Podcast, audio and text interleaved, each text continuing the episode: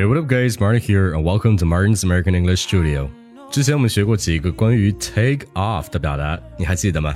那今天我再来教你几个关于 take off 很好用的含义。I can tell by the way you carry yourself. 诶，我先让你分一句话，把它从桌子上拿开。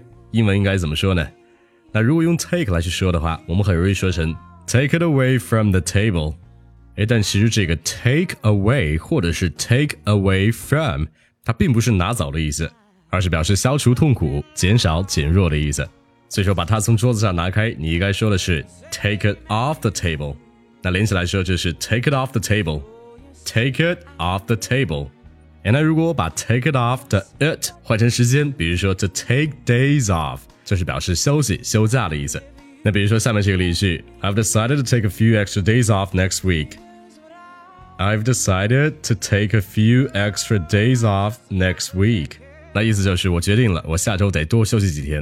哎，那此外，在这个黑社会的电影里，一般都会有一句行话叫做“把他给我办了”。那把他办了，其实就是把他杀了的意思。那这句行话，如果用英文的行话来说，用的就是 take somebody off 这个动词短语。那比如说，这伙帮派在审判前除掉了证人，就可以说 The mob took the witness off before the trial. The mob took the witness off before the trial. 那其中的 M O B mob 就是暴徒帮派的意思。W I T N E S S witness 就是目击者、证人的意思。那最后一个 T R I A L trial 就是庭审、审判的意思。所以你看，一个简单的 take off 居然有这么多含义，所以一定要多多积累，会大大的帮助你对英文的理解的。好了，最后，如果你想获取本系列剧的详细发音讲解，如果你想快速提高你的听力，掌握更多地道美语，那我的听力声音班就是你最好的选择。所以说，来关注一下我的微信公众号“马丁聊美语工作室”，来第一时间获取更新，并且了解一下课程的详情吧。而 That's it. Thanks for listening. Until next time. Love you guys. Peace.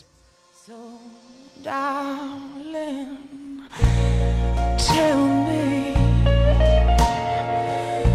that you